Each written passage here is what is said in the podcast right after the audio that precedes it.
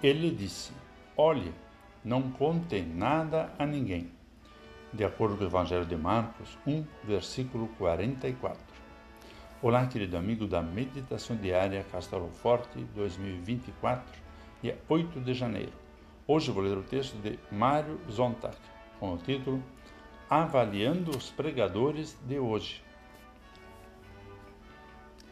Há muitos pregadores que buscam fama, orgulham-se de auditórios cheios e de milhares de seguidores nas mídias sociais.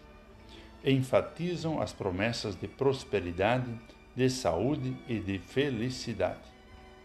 Os evangelhos relatam que multidões se reuniam em torno de Jesus. Os relatos mostram que a maioria daquele povo buscava o benefício próprio, a cura e o bem-estar. Marcos conta a história de um homem com lepra que Jesus curou.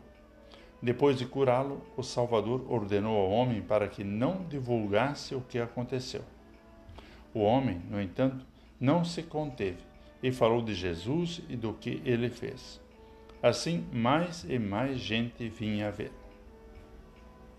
Jesus realizou muitas curas e milagres. Deixou claro que se interessava pela pessoa não somente para salvar a alma, mas queria que todos soubessem que o objetivo dele era levar as pessoas a mudarem de vida. Queria que confiassem nele como o Filho de Deus, que veio não para ter sucesso, mas para dar a sua vida em benefício da humanidade. Queria que as pessoas tivessem paz, mesmo em meio à vida difícil deste mundo, e aliviassem o sofrimento amando uns aos outros. Precisamos sempre de novo olhar para Jesus e para os seus ensinamentos e aprender dele. Olhemos para as atitudes de Jesus, para podermos avaliar corretamente os pregadores de hoje e entender suas verdadeiras intenções. A atitude correta de quem fala das coisas do reino é a de João Batista. Convém que ele, Jesus, cresça e que eu diminua. Vamos falar com Deus.